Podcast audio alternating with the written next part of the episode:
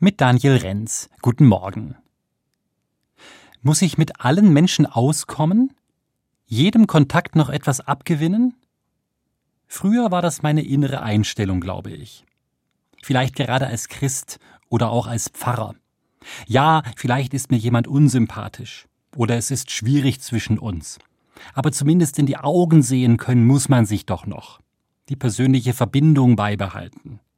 So habe ich gedacht und zu leben versucht. So manche Bibelstelle habe ich dabei auf meiner Seite gewusst. Diese Verse hier aus einem Brief an eine christliche Gemeinde zum Beispiel. Liebt einander von Herzen als Brüder und Schwestern. Seid alle miteinander auf Einigkeit aus.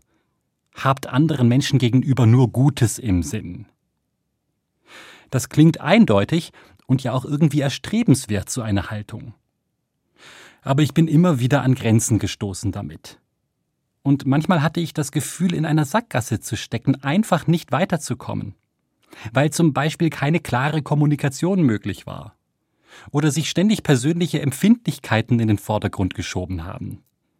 Wenn mir jemand so gar nicht grün ist, wird jede Begegnung eine Last. Wahrscheinlich für alle Beteiligten. Heute ist mir wichtig, dass der genannte Abschnitt aus der Bibel noch weitergeht. Nämlich so. Lebt mit allen Menschen in Frieden, soweit das möglich ist und es an euch liegt. Da gibt's also doch noch eine Einschränkung. Es hängt zum Glück nicht nur an mir, weil zum Frieden immer zwei gehören. Das hat auch der Apostel Paulus gewusst, der diesen Brief geschrieben hat. Auch er hat in seinem Leben die Erfahrung gemacht, Manchmal geht es miteinander einfach nicht mehr weiter.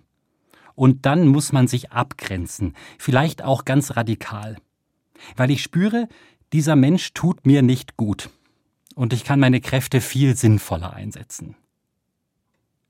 Wenn ich einem Menschen deshalb aus dem Weg gehe, mache ich ihn damit nicht schlecht. Und ich schreibe ihn auch nicht komplett ab. Vielleicht harmoniert er ja mit anderen besser als mit mir. Aber das ist nicht mehr meine Sache. Auch davon schreibt Paulus noch in seinem Brief in der Bibel.